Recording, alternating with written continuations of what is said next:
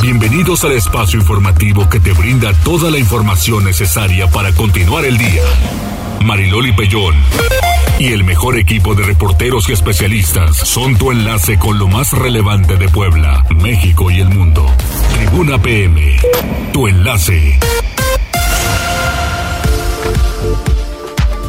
Hola, ¿qué tal? ¿Cómo están? Muy buenas tardes. Me da muchísimo gusto saludarles. Es el último día de febrero de 2023. Hoy es 28. Así que este día no se repite. Por lo tanto, tienen unas cuantas horas para gozarlo, para disfrutar, para hacer reflexión. Digo, todavía, digo, toda vez que estamos en tiempos de cuaresma, pues también no funciona una pequeña reflexión. No coman carne humana. Sean decentes no escriban cosas feas ni en los chats, ni en los ni en los en las redes sociales, sean respetuosos, pues ¿qué les cuesta? A ver, como para qué se enfadan y para qué encontronazos con los demás no vale la pena. ¿Cómo estás, Tomás? ¿Y ahora? Cubriendo. Ándale, me lo regañaron aquel. Está bien. Hola, Vi, ¿cómo estás?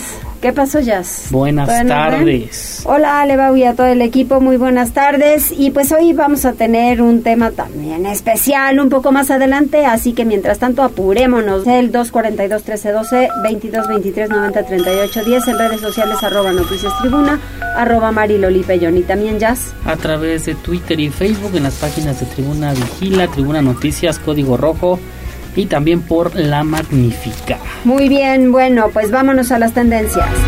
Tribuna PM.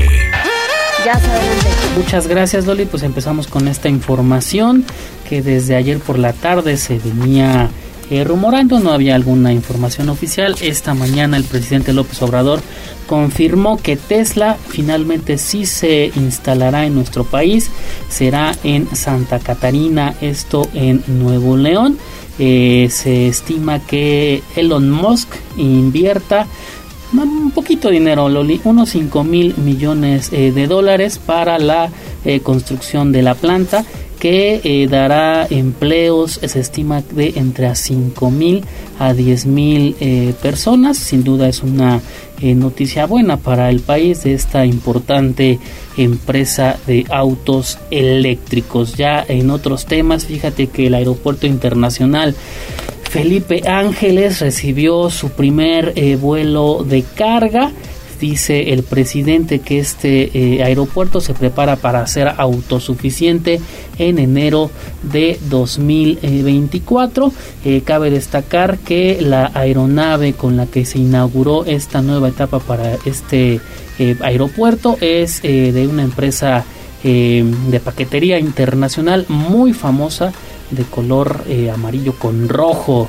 Y ya finalmente en otros temas que están eh, en redes sociales, fíjate que la Secretaría de la Defensa Nacional ya investiga una presunta ejecución de civiles por parte de militares. Y es que en redes sociales durante el pasado fin de semana circuló un video eh, donde en Nuevo Laredo, Tamaulipas se ve eh, pues a un grupo de militares agrediendo y lanzando disparos al suelo pues contra las personas. Digo se, eh, se estima y se está investigando qué es lo que realmente eh, pasó. Esperemos tener información pues ya más concreta de parte de la Sedena en me pues en días próximos. Y ya toda esta información la encuentran en nuestro sitio tribunanoticias.mx muchas gracias. De nada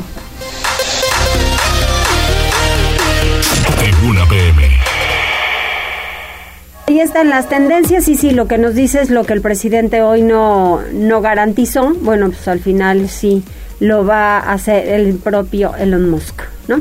Así es. 14 horas con 6 minutos y tenemos, garantizan la seguridad para las participantes de la marcha del 8 de marzo. Eso dice el presidente municipal, que aun cuando pues es una fecha sumamente especial, pues al final de cuentas creo que sí eh, va a dejar, bueno, siempre han dejado, ¿no? El tema de la libertad de expresión. El asunto está en que pues, todos, todos nos respetemos y al final de cuentas ese día que será sumamente significativo, pero yo sigo insistiendo en que no solamente el 8 de marzo, sino todos los días, 365 días del año para festejar al niño, que dicen el 30 de abril es su día, sí, así como el 8 de marzo para la mujer, así como para eh, el Día del Padre, eh, pues al final de cuentas creo que cada quien tiene su día, sí, pero pues yo creo que esto también es importante. ¿No contesta Gisela o ya está lista? Adelante Gisela. Mariloli, te saludo con mucho gusto, igual que a nuestros amigos del auditorio, y te comento que una vez que colectivos feministas ya anunciaron una serie de marchas el próximo 8 de marzo, que es Día Internacional de la Mujer, el alcalde Eduardo Rivera Pérez aseveró que garantizarán que se lleven a cabo con seguridad, tranquilidad y respeto absoluto a las manifestantes. En entrevista, edil dejó en claro que no implementarán operativos o medidas especiales durante las diferentes expresiones, pero aseguró que el gobierno de la ciudad se encargará de garantizar que exista libertad de expresión. Escuchemos. No hay ningún operativo especial, no hay tampoco ninguna medida especial, sino por el contrario, respetar la manifestación y garantizar que ésta se pueda llevar con seguridad, con tranquilidad y con respeto absoluto a todas y cada una de las manifestantes que quieran acudir a las diferentes expresiones, marchas que van a salir en diferentes puntos de la ciudad. Manifestó que la indicación a las y los funcionarios municipales siempre ha sido de respeto absoluto y asegurar la libre manifestación, de ahí que se realizará de la misma manera durante el próximo 8 de marzo. La información, Mariloli. Muchas gracias, Gise. Vamos con Liliana porque hay resistencia al interior del Congreso con el fin de legislar en torno a la despenalización del aborto, reconoce Mónica Silva. Adelante, Liliana. Gracias, Mariloli. Buenas tardes. Te saludo con mucho gusto, igual que al auditorio. Pues fíjate. Liliana. ¿Me escuchan? No, a ver, pégate más el auricular. Hola, hola, hola, hola. Es que está como muy lejos. No, yo estoy acá. Hola, hola, hola, hola. A ver. ¿Me escuchan ahí? Ahí, ya que diferente, te lo colocaste distinto. Adelante. Gracias, Mariloli. Pues mira, al interior del Congreso de Puebla existe una enorme resistencia para legislar en torno a la despenalización del aborto, señaló Mónica Silva Ruiz, diputada del Partido del Trabajo. Debido a ello, lamentó, hoy en Puebla la normatividad relativa a este tema es inconstitucional. Más allá de las voces en contra o en favor del tema, lo que no puede pasarse por alto, advirtió Silva Ruiz, es que urge actualizar las leyes locales relacionadas con la interrupción voluntaria del embarazo en Puebla, pues se trata de un asunto de salud pública. Ella reiteró que incluso la Suprema Corte de Justicia de la Nación ya ha emitido un fallo al respecto, por lo que la despenalización del aborto es uno de los grandes pendientes de la actual legislatura, independientemente de si el tema es polémico o no. Y esto es parte de lo que decía, escuchemos. Evidentemente es un tema que genera muchísima polémica, pero para mí lo que es una realidad es que lo que ya no debe estar a discusión es si se aprobaría o no. Porque hoy lo único que tenemos que pensar como legisladores es que tenemos una normatividad inconstitucional. Es lo único que sí tenemos que tener muy claro, que efectivamente hoy la normatividad en el Código Penal, en la Ley de Salud y obviamente aún en nuestra Constitución es inconstitucional. Lo determinó la Corte. No obstante, admitió, ahora mismo no es posible decir cuándo podrá ponerse sobre la mesa el tema y si existirá algún momento en que los diputados logren construir los consensos necesarios para avanzar en la actualización de la norma que, insistió, es inconstitucional. Los legisladores que integran la bancada del Partido del Trabajo en el Congreso de Puebla celebraron este día las últimas reformas aprobadas en comisiones del Congreso encaminadas a garantizar una vida libre de violencia para las mujeres. Es el reporte, Mariloli. Muchas gracias, Liliana. Vamos con Pili Bravo porque la tortura y la violencia de género en el sistema de justicia, eh, pues obviamente son, son temas para analizar esto en la Universidad Iberoamericana. Adelante, Pili. Gracias, pues fíjate que con motivo de que en unos días se va a conmemorar el Día Internacional de la Mujer, analistas del Centro de Derechos Humanos Miguel Agustín Pro y estudiantes de Derecho de la Universidad Iberoamericana de Puebla analizaron hoy un caso de tortura, de franca violación a derechos humanos y de prácticas policías todavía primitivas presentaron el caso de Karen Ordóñez, una joven mujer que fue acusada de haber participado en un secuestro y que fue detenida de manera arbitraria, retenida en condiciones insalubres y peligrosas, a pesar de tener en brazos a un bebé y que fue detenida con la criatura, parte de la narrativa. ella ahí comienza a ser coercionada para que reconozca que sabía de estos hechos de los que estaba siendo interrogada, ¿no? De los actos de, este, de este secuestro. Em, pasan 11 horas del momento en el que Keren y su bebé son detenidas hasta que son puestas a disposición ante autoridades de Tlaxcala, Huamantla. Tiempo después, Keren sabe que es ahí, en Huamantla, Tlaxcala, que se inicia días, días eh, en, en diciembre los primeros días de diciembre de 2015, se había presentado una denuncia por un secuestro de una mujer que había sido secuestrada en Huamantla, Tlaxcala. Es desde investigaciones que se realizaron en la Procuraduría General de, Tlaxcala por ese acto de secuestro que desde Tlaxcala se ordena este operativo.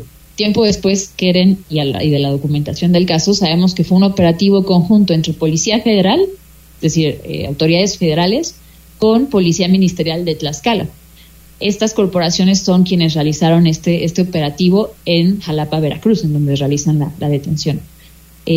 Y esto lo sabe Keren, bueno, mucho tiempo después, pero ella es llevada a, instancias ministeriales del estado de Tlaxcala 11 horas después de haber y bueno, a pesar de que esta mujer no había tenido ninguna relación con el caso, tuvo que ser defendida por abogados universitarios y de derechos humanos, Agustín Pro, debido a que se comprobó que nada tenía que ver y que había sido un simple error judicial.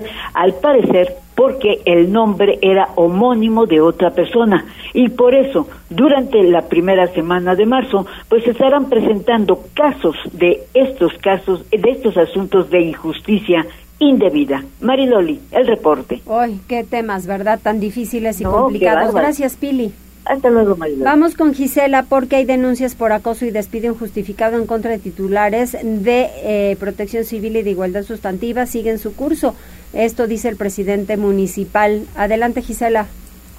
Así es, Mariloli, pues al destacar que han sido implacables en sancionar cualquier situación que violento o perjudica a trabajadores del Ayuntamiento de Puebla, el edil Eduardo Rivera Pérez informó que las denuncias en contra de los titulares de protección civil y la Secretaría para la Igualdad Sustantiva de Género siguen su curso en Contraloría y también en la Agencia contra el Acoso Sexual.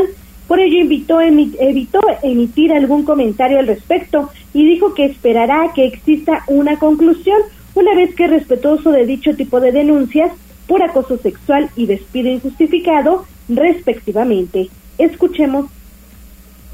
Y en relación al tema de las denuncias, siguen su curso en el área ya sea de la Contraloría, ya sea en el tema también de la Agencia contra el Acoso Sexual ¿sí? que existe también en el municipio de Puebla. Yo no quisiera tampoco, eh, hay que decirlo puntualmente, expresar ninguna conclusión de ningún tipo. Explicó que existen casos de comportamientos indebidos en donde las o los responsables deben ser sancionados y estar removidos de la administración, pero otros que forman parte de los cambios que se realizan en las dependencias por temas de exigencias y responsabilidades. De ahí que esperará que concluya cada uno de los procesos. Esto para determinar, pues, qué fue lo que sucedió. Rivera Pérez reiteró que no tolerará acciones que violenten o perjudiquen a cualquier empleado o empleada de la administración municipal, por lo que se mantendrán atentos de las resoluciones de la Contraloría y también de la Agencia contra el Acoso Sexual. La información. Muchísimas gracias, Gise. Y vamos con Pili Bravo porque el gobierno está analizando con mesura las inversiones que se requieren para continuar con obras y mantenimiento del aeropuerto La Estrella, el tren turístico y por piedad, los puentes. Hay los puentes en donde desafortunadamente por muchísimos accidentes no los están atendiendo. Sigo hablando del elevado de la 31 Poniente. Es una porquería. El, eh, pues ahora sí que la división de carril que estos eh, bloques de concreto que están todos rotos y que con el movimiento y el paso de los autos evidentemente pues representan un riesgo para todos quienes vamos pasando por ahí, ¿verdad Pili? Ah, horrible, ¿no? Y además eso, ¿no? Siempre con el miedo que te vaya a venir encima, ¿no? Ay, sí, cállate, qué horror. Bueno, pues mira, el gobierno del estado no descarta realizar las inversiones en las obras emblemáticas que aunque no fueron realizadas eh, aunque no fueron realizadas por esta administración, sino por gobiernos anteriores, se requieren activarlas, pero sobre todo requieren de fuente de inversiones y por eso analiza con la Secretaría de Finanzas porque muchas de estas obras se están pagando y entonces, bueno, pues se está buscando la mejor manera pues de poder activarlas, como es el caso de la estrella de la que se ha hablado muchísimo, del teleférico y del tren turístico de Cholula, porque eh, pues son obras que tampoco se pueden quedar en el abandono porque tendrían mayores problemas. Eso lo reconoce el propio gobernador Sergio Salomón Céspedes Peregrina proyecto se ha estado analizando, se siguen viendo condiciones económicas, logísticas, no solamente del tren, también del tema del teleférico, también del tema de la rueda de Puebla y esperemos dar pronto noticias con respecto a todos estos proyectos. Y bueno, respecto precisamente a los puentes que tú te referías, ya se le pidió a la Secretaría de Infraestructura, incluso la Cámara eh, Nacional de Construcción también está pues elaborando algunos dictámenes pues para determinar cómo emprender las obras. No van a quitarlos, las varillas simplemente se van a acomodar y bueno, pues darle seguridad para que se evite un accidente de mayor trascendencia. Por otro lado, también en el caso del aeropuerto, dice el gobernador del estado, pues está esperando a ver cómo concluye o cómo se resuelve el caso de AIFA, porque tú sabes que el presidente pues ya ordenó que sea el aeropuerto de carga cuando pues Puebla desde su fundación ha sido pues un aeropuerto de carga y que bueno pues tiene esa posibilidad también de convertirse en una importante terminal. El reporte. Así es, tienes toda la razón. Muchas gracias, Pili. Vamos con David Becerra porque justo están anunciando un incremento salarial para agentes de la policía auxiliar. ¿Qué pasa con esta historia, David? ¿Cómo te va? Hola Loli, te saludo con mucho gusto, muy bien, gracias. Pues fíjate que elementos de la policía auxiliar estuvieron presentes en la ceremonia del 20 aniversario de la formación de esta corporación en el denominado decreto de creación como organismo público descentralizado, tal como se le conoce hoy en día. Loli, durante esta ceremonia, la directora general Erika Guzmán Granados reconoció la labor de los elementos de seguridad que día a día cumplen con la misión y firme convicción de proteger y servir a los diversos entes que requieren de sus servicios. Se realizó el parte de novedades a cargo de los subdirectores, el comandante Rolando Lara Solís, subdirector operativo del área foránea, y el comandante Jonathan Casillas Caballero, subdirector operativo del área metropolitana, quienes reportaron sin novedad en cuestión de personal, armamento, vehículos y equipo. En esta ceremonia fueron otorgados reconocimientos a cuatro elementos quienes llevan más ya de cuatro décadas en servicio dentro de esta corporación. Fueron los agentes Leopoldo Galicia Rodríguez, Andrés Jiménez Ramos, Sotero Limón Herrera y Eutimio Flores Torres, los galardonados entre aplausos por su noble labor por tanto tiempo, Loli. Erika Guzmán Granados, por su parte, anunció en su discurso que se ha conseguido un aumento salarial para los em, elementos que conforman esta corporación que se verá reflejado en sus nóminas en próximos días. Sin embargo, no dio más detalles sobre los montos ni porcentajes de este tan esperado incremento por los elementos de policía auxiliar. Por su parte, Daniel Iván Cruz Luna, secretario de Seguridad Pública, dijo que se trabaja en estrategias para el mejoramiento de esta fuerza policial y durante el 2024 se puedan dar más anuncios que beneficiarán las labores de los agentes. Loli, así la información con respecto a la policía auxiliar. Siempre lo hemos dicho, para evitar corrupción y para evitar malos manejos dentro de las policías, lo que se necesita es que estén bien pagados y que tengan buenas condiciones de trabajo. En muchas ocasiones vemos no solamente con esas policías, eh, David, y tú lo sabes muy bien, sino también con todas estas empresas particulares de servicio de seguridad en donde los tienen con un horario exagerado. A veces ya no dan una porque no tienen con qué cubrir y la capacitación no es mala, es lo que le sigue. Totalmente, son la primera línea de reacción y deberían de estar muy bien cuidados, Loli. Sí, tienes toda la razón. Muy bien, muchas gracias. Seguimos pendientes, Loli. Un fuerte abrazo. Igualmente, ¿qué hay, muchachito? Tenemos reportitos que nos pasa mi compañera Le Bautista, la terminación 4160. Dice, buenas tardes, ojalá nos puedan ayudar a reportar ante el Ayuntamiento de Puebla el abandono, eh, estorbo al flujo vehicular y foco de infección que representan eh, dos camionetas. Sí. Están sobre calle Panamá de la colonia América Norte entre la 34 y 36 eh, norte. Muy y se llevan más de dos meses abandonadas, le pedimos fotos para reportar. Y también a través de Facebook Dice Miguel Ángel Pérez, ya comiendo y acompañándote, Mariloli. Muchas gracias, qué amable. con un arrocito verde y unas carnitas con nopalitos Ay, y qué agua rico. de piña. El arroz es que es buenísimo como sea. Y las Deli. carnitas, Loli, las carnitas. También las carnitas, esas tienen más grasa, hijo. Pero, bueno, Pero son deli, son deli para un buen taco. O así solitas, ¿no? Para uno que, pro- que promete en temporada cuaresmal no comer tortillas, pues sí es un poco complicado. a través de Tribuna Vigila, dice la señora Magdalena Ortiz. Buenas tardes, señorita Loli. ¿Qué pasó, Magdalena? Hoy tenemos sopa de lentejas con tocino y plátano frito, Ajá, sopa de codito con crema, jamón y piña, ajá, hígado encebollado órale. y para los niños salchipulpos, Eso. agua de tamarindo y flan napolitano de postre. Mm, muy bien, suena bien. Pedro Joaquín Robles, hola Mariloli. Hola. ¿Realmente nos beneficia que Tesla llegue a México? ¿Tendrá un impacto en las empresas que están en Puebla dedicadas a la fabricación de autopartes? Me gustaría saber tu opinión. Pues la verdad es que esos vehículos son carísimos de París, entonces no sé cuántos le puedan llegar a ello, ¿no? O sea, ¿por qué lo manejarán en el norte? Pues porque yo creo que es mayor poder adquisitivo. Mínimo un millón de pesos. en la Ciudad de México, entonces imagínate quién va a poder comprar esos coches, quien pueda. Mínimo un millón de pesos, un el es. básico. Así es, mientras no, pues vámonos con los normalitos, digamos. Y oigan, y a ver, espérenme. Tampoco tienen un, un precio tan accesible, ¿eh? Hay algunos que ya están más caros que nada, Sí, carísimos. carísimos. Camionetas en 700 mil pesos, por favor. Digamos que, ¿qué onda? Bájenle. Ay, sí.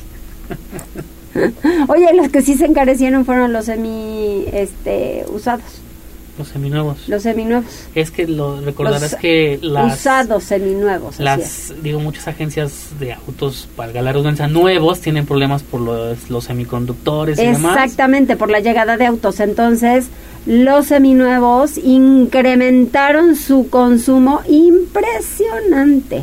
Les va requete bien. Sí, lo creo. Bueno, pues miren, si es así la forma de mover la economía y de que mucha gente pueda adquirir un automóvil y, y los otros pues tengan el dinero correspondiente, pues está bastante bien, ¿no? Es que sí, francamente esta pandemia vino a dejar muchas cosas malitas, malitas, malitas, inclusive en el carácter de muchos, le digo, hay muchos alteraditos. Pero bueno, vamos a hacer una pausa, regresamos. Enlázate con nosotros. Arroba Noticias Tribuna en Twitter y Tribuna Noticias en Facebook. Ya volvemos con Tribuna PM. Noticias, tendencias y más. Estamos de regreso. Tribuna PM, tu enlace.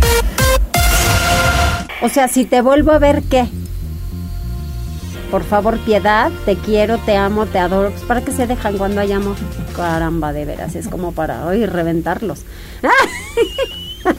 Ay, a mí me da tanto coraje cuando hay amor y que de repente, pues uno diga, ay, nos vemos eh, por, por nada más molestar.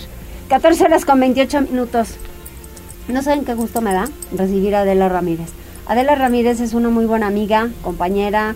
eh, trabajamos juntas en dos medios de comunicación, en radio y tele, por cierto, en radio y tele, y además en periódico, bueno, fue un portal, sí. un portal eh, que se llamaba Un Café con Mariloli, por cierto, y Adela manejaba todo, pero miren, súper bien. ¿Cómo estás, Adelita? Pues muy bien, muchas gracias. Saludos al auditorio. ¿Qué tal? ¿Cómo están? Fíjense que felices. ¿Qué pasó ayer? Porque... porque- están muy felices las mujeres periodistas y escritoras de Puebla. Así es. Eh, pues tú sabes que eh, una pandemia horrible vino a cambiar la vida de todos. Eh, como lo dice Leti García Polo, que ahorita nos va a acompañar, pues 8 mil millones de personas Sí. Por completo cambiamos la forma de relacionarnos, de saludar, de trabajar, de vivir, hasta cómo, eh, pues ahora sí que cómo despedir a nuestros muertos. ¿Te acuerdas que los rosarios eran por Zoom? No, eran horribles. Sí, o sea, no podías sí. ir a un velorio porque, pues, no. O No. sea, solamente una, la familia cercana y uno por un lado, el otro por el otro. Yo fui a uno que otro y sí fue espantoso. Era espantoso. Además, este, bueno, además de todo, también, porque siempre hay que ver las cosas difíciles con esperanza, como solamente las mujeres podemos verlo. Eh, pues fíjate que eh, J. Leti Polo nos invitó, la, la presidenta de la Asociación de Mujeres Periodistas y Escritoras de Puebla, nos convoca, hace un llamado a hacer cartas cartas de cómo pasamos y superamos esta pandemia tan terrible que sacudió al mundo entero y que sigue sacudiendo al mundo entero. O sea, desde el punto de vista de tu vivencia. Sí, son testimonios de vida. Es decir, hay cartas eh, a los amores, los desamores, los que venían, los que se fueron, la familia. Mi carta, por ejemplo, es a la esperanza de seguir viviendo. Ok. Entonces a mí me ocurrió de todo. O sea, le platicaba a, las personas ayer en la presentación que nos acompañó el secretario de Cultura, eh, Lucero Saldaña y nuestras coordinadoras Patricia Galán y Viridiana Vega, coordinadoras del libro, porque somos más de 20 autoras.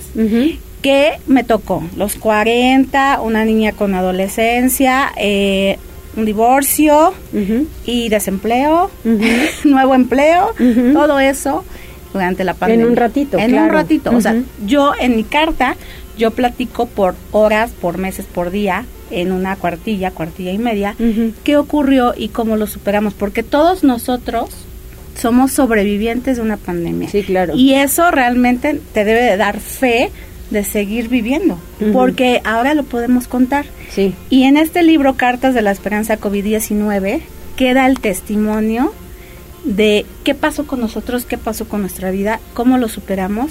Esta palabra nueva que salió, resiliencia, eh, pues fue al 100%. Nos, nos volvimos resilientes al encierro, a eh, los retos, ¿no? Que significaron para nosotros, eh, pues superar esta situación tan difícil. Sí. Y como decía ayer eh, Lucero Saldaña. Eh, escribimos en medio del dolor y de la esperanza. Claro. En medio de la muerte y de la vida.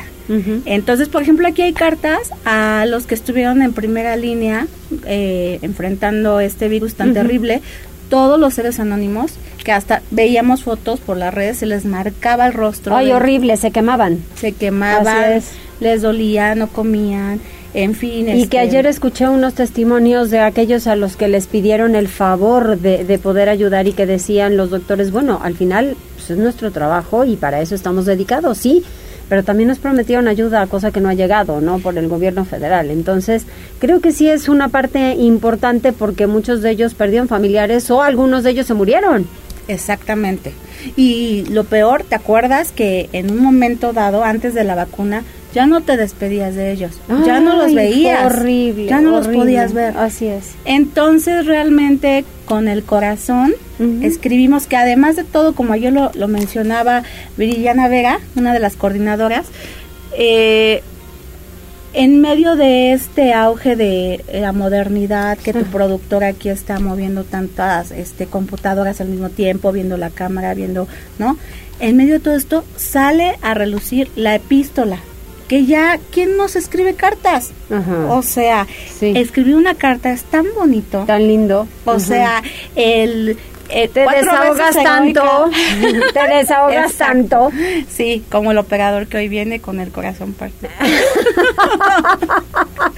Exacto. Oye, ¿dónde lo podemos conseguir? Pues este mira, resulta tú ya lo tienes, obviamente. Muchas lo traemos con mucho cariño. Gracias, Adelita, gracias. Y este, para que lo leas con calma y con cuidado. Gracias, sí. Y, eh, y bueno, fíjate que nos pueden escribir a, a las redes sociales de AMPEP para que podamos ver de qué manera, porque fue solamente algo, este, obviamente una edición especial de estos temas contemporáneos que está haciendo la Secretaría de Cultura.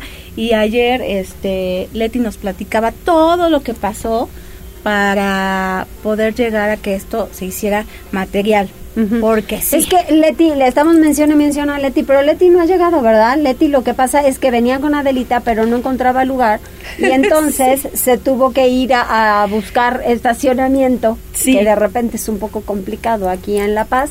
Pero bueno, Leti, Leti está encabezando esta Asociación de Mujeres Periodistas y Escritoras de Puebla que tuvo bien iniciar Blanca Lili Barra eh, después eh, y que lo dirigió maravillosamente, maravillosamente bien y alguien de casa, Hilda Luisa Valdemar, que también llevó esta asociación sumamente bien, tan cariñosa, tan respetuosa, que trataba de organizar muchas cosas y que siempre, pues con el apoyo de muchas, eh, pidiendo el aval de varias y de repente, mire que con tantas es un poco complicado ponerse de acuerdo pero y ahora está Leti García Polo encabezando este grupo y qué bueno que hayan tenido, habían dejar testimonio de lo que vivieron, de lo que padecieron y sobre todo hacia dónde vamos, Adela, con esto.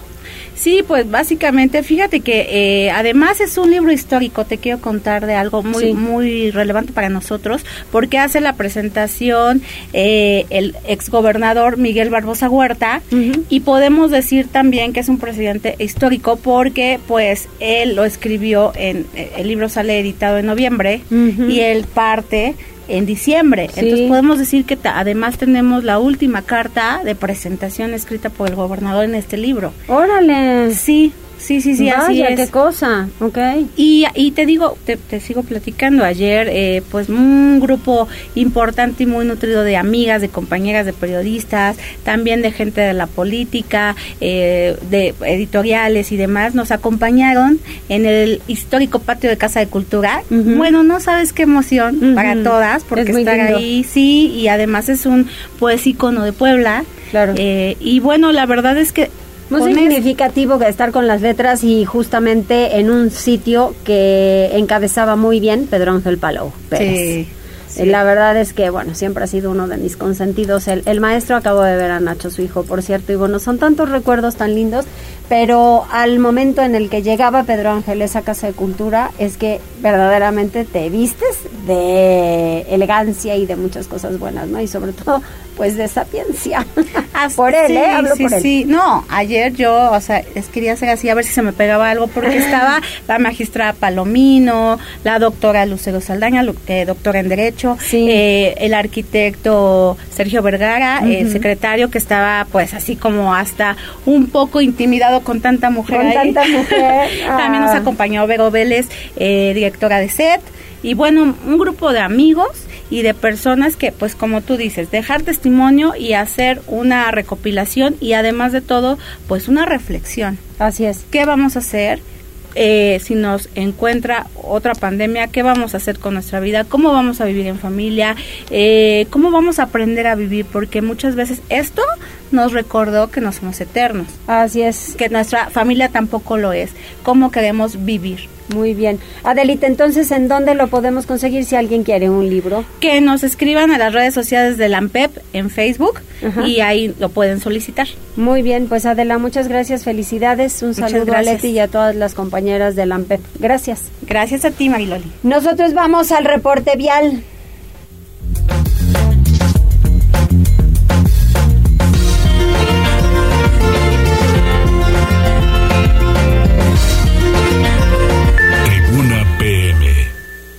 Reporte vial. Contigo y con rumbo.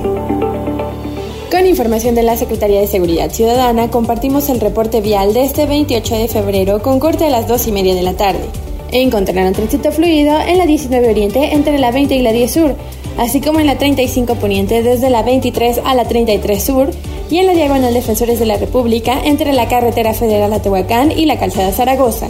De igual forma, se registra ligera carga vial en el Boulevard 5 de Mayo desde la avenida Juan de Palafox y Mendoza hasta la 18 Oriente, así como en el Boulevard Carmen Cerdán desde la calle Venustiano Carranza hasta la calle 5 de Febrero y en la avenida 105 Poniente desde la calle Nayarit hasta la avenida Nacional. Por otra parte, es importante mencionarles que con información proporcionada por el Departamento de Servicios Periciales, se registra un hecho vial en la 31 Oriente a la altura del Boulevard 5 de Mayo. Circula con precaución. Amigos del auditorio, hasta aquí el reporte vial. No olviden mantenerse informados a través de nuestras redes sociales en Facebook, Twitter e Instagram. Que tengan una excelente tarde. Puebla, contigo y con rumbo. Gobierno Municipal. Tribuna PM. El próximo viernes estará con nosotros Héctor Sánchez, que mañana va a rendir protesta como el presidente del Consejo Coordinador Empresarial. Liliana, tú cuéntame sobre este eh, nuevo presidente. Mañana rendirá protesta. Efectivamente, Mariloli, en noviembre pasado, con un 55% de los votos posibles, Héctor Sánchez Morales fue electo presidente del Consejo Coordinador Empresarial en Puebla para el periodo 2023-2025, con la posibilidad de reelegirse otro año y finalmente, como bien lo adelantas, este 1 de marzo rendirá protesta al cargo. Antes de llegar a la presidencia que hoy deja Inés Olarcón Rodríguez Pacheco, Sánchez Morales se desempeñó como presidente de la Cámara Mexicana de la Industria de la Construcción, la CEMIC, Delegación Puebla. En el ámbito de los negocios, él es dueño de Pinturas Ocel, eh, también de Integra Espacio, de Cubreca y Fondo 10 empresas que generan más de 1.500 empleos directos e indirectos en toda la entidad. Héctor Sánchez ganó la presidencia del organismo empresarial con el trabajo de, eh, perdón, con el plan de trabajo denominado CC Puebla 500. Y el rasgo más importante de este documento es que se trata de un proyecto que no puede ser modificado por ningún presidente del CC por los próximos nueve años, de manera que sus acciones y metas están planeadas a mediano plazo. El nombre del plan obedece al objetivo general del mismo, que es consolidar a Puebla como una potencia económica en el país para cuando se cumplan los primeros 500 años de su fundación, lo cual ocurrirá en el 2031. Las líneas de trabajo más importantes del proyecto son alcanzar la sustentabilidad económica del CCE, unificar las agendas de las 24 cámaras agremiadas al organismo, atraer inversiones nacionales y extranjeras, emprender acciones en materia de responsabilidad social por parte de las empresas e impulsar la generación de empleos formales y bien remunerados en la entidad. Es el reporte, Maylon. Oye, y también la Canirac llama a Profeco para intensificar operativos porque para comer huevos se necesita mucho dinero, está carísimo. Sí, Mari Lori, efectivamente, y bueno, pues en este sentido, Carlos Asomosa Alacio, quien es presidente de la Cámara Nacional de la Industria de Alimentos Condimentados, bueno, pues indicaba justamente que hay diferentes eh, factores que están relacionados con el aumento en el precio del huevo, entre otros, pues él mencionaba la temporalidad, él señala que es un asunto también de clima, hay que recordar que en los Estados Unidos desde el año pasado comenzó pues esta epidemia de gripe aviar entre las aves de, eh, bueno, pues de granja que tienen allá, lo cual ha derivado también en un impacto en el mercado mexicano. Asimismo, el conflicto armado en Europa pues ha encarecido también el precio de los granos que son fundamentalmente pues la materia prima de las granjas de pollo, ya que es el alimento que se da a las gallinas justamente para que pues estén produciendo el huevo. Por otra parte, también indicó que la inseguridad, por ejemplo, el robo de camiones enteros de este producto pues ha derivado en su encarecimiento. Pero otro fenómeno muy importante que él destacaba es que existen acaparadores que se dedican justamente a tener este producto en bodegas, en lugares y cuando ya está eh, siendo muy solicitado por los consumidores, entonces le ponen el precio que quieren y lo venden al mismo, porque él recordaba que pese a todos estos factores que hemos mencionado, pues la producción de huevo en Puebla no ha tenido ninguna afectación, por el contrario, pues se mantiene estable y eso significaría que no tendría que haber un aumento en el precio del huevo, entonces solamente se explicaría pues justamente a través de este tipo de prácticas, por lo tanto, él solicitaba a la Profeco que se intensifiquen los operativos para que se vigile justamente que no existan acaparadores y que aquellos que lo hagan pues no puedan vender el huevo al precio que quieran, sino que se manejen conforme a la oferta y la demanda, pero sobre todo teniendo en cuenta que eh, justamente la oferta no ha disminuido. Pero vamos a escuchar parte de lo que él señalaba. Yo creo que Profeco tiene que hacer un trabajo mucho más consciente, irse a, a los mercados, irse a las centrales de abastos, irse a buscar exactamente dónde está toda esta gente que acampara el producto y, tratar de que no se, no se exagere, porque en verdad yo todavía me estaba diciendo una madre de casa que ya querían vender un kilo de huevo casi en 80 pesos, arriba de 100 pesos. Es una locura. En verdad, no podemos permitir eso. Sí, es un grito desesperado a la autoridad que tienen que regular. Para el caso de los restaurantes, indicó que no ha habido algún ajuste en el precio de sus menús, por lo que estos incrementos pues han tenido que absorberlos directamente los empresarios restauranteros, ya que no es posible estar modificando sus cartas con cada variación en los precios. De ahí insistió la urgencia, la necesidad de que este tipo de fenómenos sean regulados, ya que afectan directamente, en este caso, pues a la industria restaurantera, Mariloli. Exactamente, así es, pues a todos, porque el huevo es un producto primordial. Gracias, Liliana. Buenas tardes, María. Buenas tardes. Y vamos con Pili Bravo porque la Comisión de Transporte del Congreso se reúne con transportistas. El tema, reducir la incidencia de asaltos. Ay, a ver si esto ya se logra, Pili.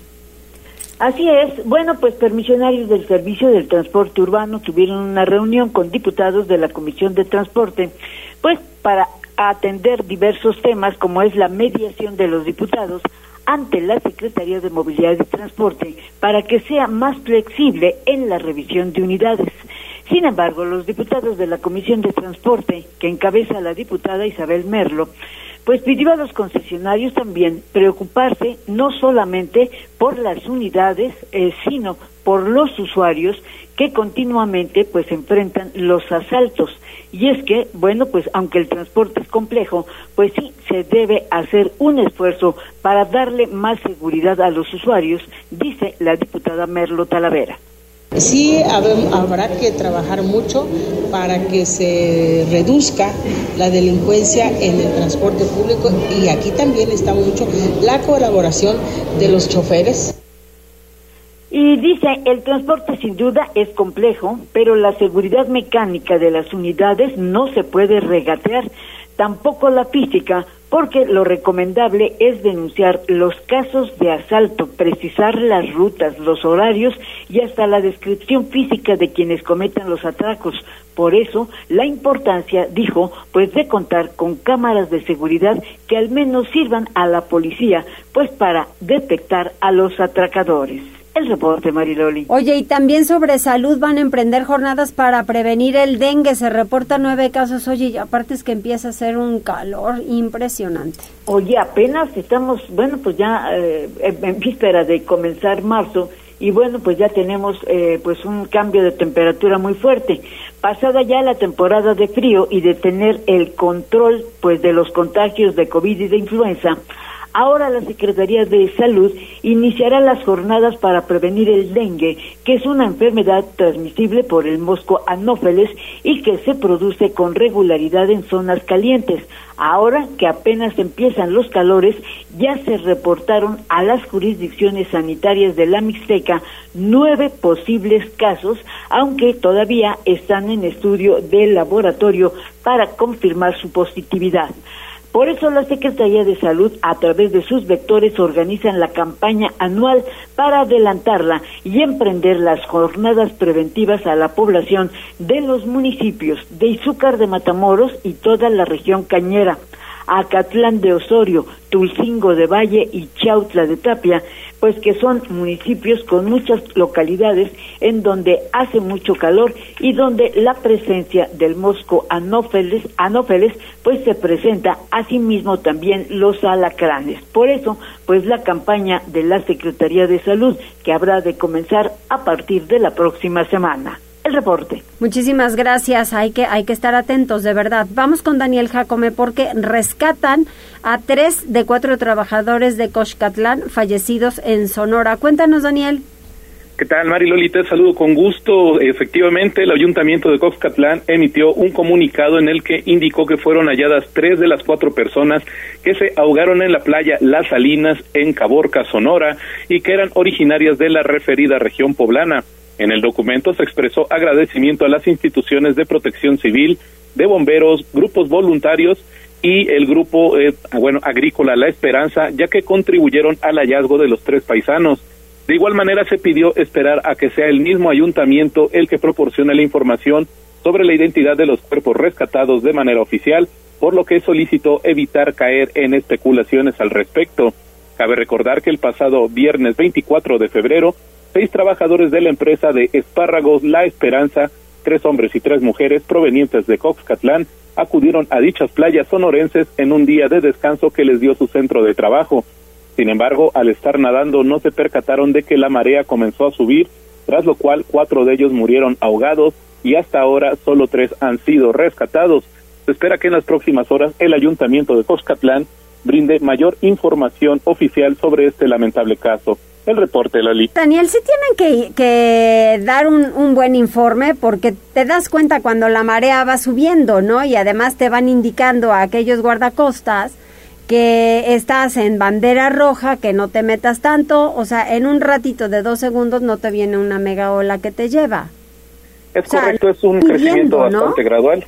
Efectivamente, además ahí tuvieron que haber hecho su labor los guardacostas, pues como bien indica Dolly, y además sí, no es un crecimiento súbito, sí lleva su tiempo. Entonces, pues sí, sí es muy lamentable. Entonces, ¿el saldo de cuántas personas quedan fallecidas? Son cuatro y tres de ellas ya fueron localizadas. Se espera que en las próximas horas se localiza una cuarta. Una cuarta, pero hay dos a los que con los que ya están o son tres. Eh, doce están vivos y ahorita ya tienen tres, eh, eh, bueno, pues eh, oxisos en su en su poder. Ay, qué pena. De verdad que es un caso, híjola, para el análisis. Gracias, Daniel. Seguimos pendientes, Loli. Buena tarde. Buenas tardes. Qué pena y un abrazo para sus familiares, porque sí es, es una pérdida importante y sobre todo cuando pues sus jóvenes se van a trabajar, están buscando condiciones laborales y de mejora y de repente pues, lo que hay es que encuentran la muerte. Es un paso muy difícil, así que un abrazo fuerte para los familiares. Vamos a hacer una pausa, pero antes, Jazz, cuéntame. Tenemos más mensajitos, primero a través de WhatsApp, la terminación 0693, dice para comer huevos, hoy en día se necesita mucho dinero y viceversa, para tener suficiente dinero se necesitan y tres puntos Ay, bueno, sí, con permiso. ya les iba a decir otra cosa, pero no, van a decir qué grosera. Rodrigo Martínez, buenas tardes, Marilor, ya llegando a escuchar las noticias como todos los días. Hoy comemos arroz blanco, bistedes a la mexicana y agua de Jamaica. ¡Ay, qué rico! Dice que se nos fue la señal, pero no, estamos al 100 en redes. Ah, no te preocupes, no te espantes. Yo dije, ¿y ahora qué óvole? Dice saludo, franja de Es que aquel día de repente tuvo una pestañeada, ¿no? No es cierto. No, no es cierto. De repente saqué el internet. No, pero ahorita estamos al 100. ¿Todo a gusto? sí, ¿todo bien? Órale. Franja de metal. Entonces fue el de usted, oiga. puede ser. Puede ser, puede ser. Saludos Mariloli y a todos en cabina y también saludos a las invitadas Adela y Leticia. Ay, muchas gracias, gracias. Sí, y además muy bien, vamos a leer con muchísimo gusto esto de Cartas de la Esperanza COVID-19. Gracias de verdad a las mujeres periodistas y escritoras de Puebla. Muchas gracias. Y finalmente saludos para Memo Vázquez. Eso, muchos saludos. Homónimo de pues de Memo Vázquez. por eso, homónimo de, ajá, exacto, llegó a Cruz Azul, el gran Memo Vázquez, padre, ¿eh? Hablo del papá, el papá muy amigo de Miguel Mejía Barón y además extraordinario compañero de, de ellos de trabajo. Yo tuve el, el gusto de conocer a Memo, extraordinaria persona. Así que, y además conocedor del fútbol, desde luego. Por cierto, ayer fue el cumple de Anthony Silva, querido Anthony. Te subí un tweet con una foto, porque, ¿qué creen? Que el próximo martes hay programa especial para el Anthony, entonces está muy interesante. Y hablamos obviamente de un poquito, eh, o sea, bueno, no hasta esta derrota, de, de Santos, sino como semana y media antes. Ajá, no semana, pues sí, hombre, tú ya cállate. No, no me estés chiveando con mi, con mi Puebla. Vamos a hacer una pausa, regresamos.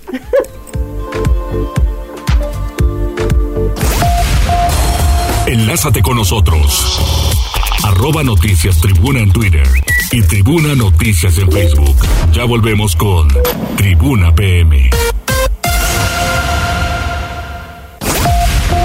Noticias, tendencias y más. Estamos de regreso. Tribuna PM, tu enlace. Esta sí es de dolor, que te vaya bien a donde quiera que estés. No, es así, duele y con galletas de animalitos. Adelante, Neto, vamos con los deportes. Tribuna PM. ¿Qué tal Mariloli? Muy buenas tardes, buenas tardes a todo el auditorio. Vamos rápidamente con la información deportiva y es que con un gol de penal del colombiano Duván Vergara sobre el final del partido, Monterrey terminó rescatando un empate, una anotación ante León ayer lunes por la noche en lo que fue el último encuentro por la novena fecha del torneo Clausura 2023 de la Liga MX. El argentino Lucas Illorio adelantó la fiera a los 14 minutos, pero Vergara convirtió desde los 11 pasos para decretar la igualdad al minuto 84. Con este resultado, los Rayados vieron interrumpida una racha de siete victorias de forma consecutiva, pero suman 22 puntos y seguirán como líderes en la Liga MX al menos una semana más, porque su más cercano perseguidor es Toluca, que tiene actualmente 18 puntos. León, en cambio, acumula dos unidades con las que se ubica en la séptima posición de la tabla general. Y es que la Fiera se adelantó en una jugada de transición rápida en la que entró al área por derecha y terminó concretando con potente tiro al poste izquierdo del guardameta Esteban Andrada. Monterrey empató cuando Vergara fue derribado dentro del área en una jugada que fue revisada con el VAR y el mismo colombiano convirtió la pena máxima para empatar el encuentro y así pues rescatar por lo menos lo que es el empate, con lo cual pues se mantiene en la posición de honor. Ya el conjunto de León al final sufrió la expulsión por parte del estratega Nicolás Arcamón, precisamente cuando cayó el tanto del empate por parte de Dubán Vergara.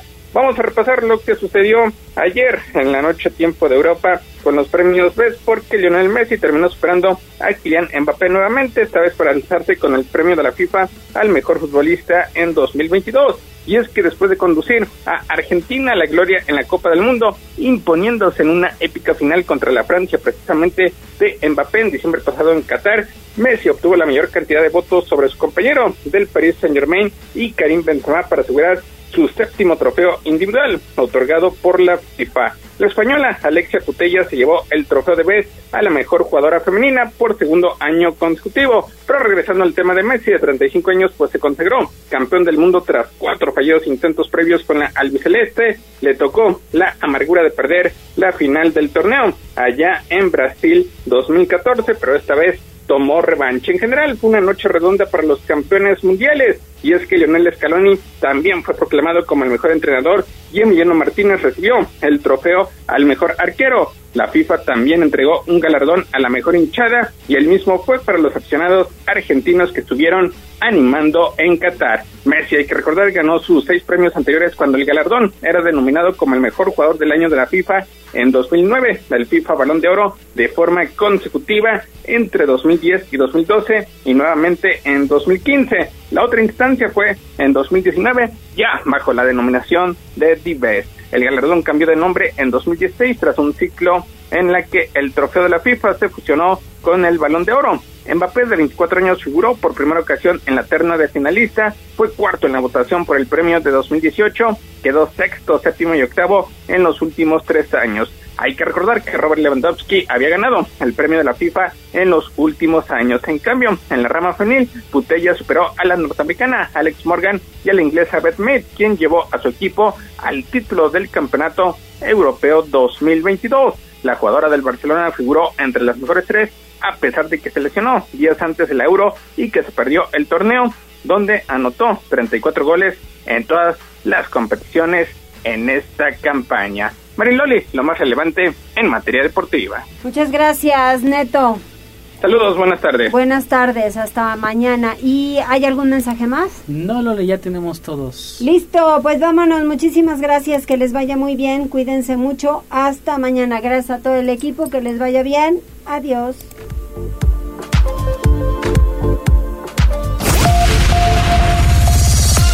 Gracias por enlazarte con nosotros. Seguimos informándote vía redes sociales. Arroba Noticias Tribuna y Tribuna Noticias en Facebook. Tribuna PM es un producto de Tribuna Comunicación. Fuerza en medios.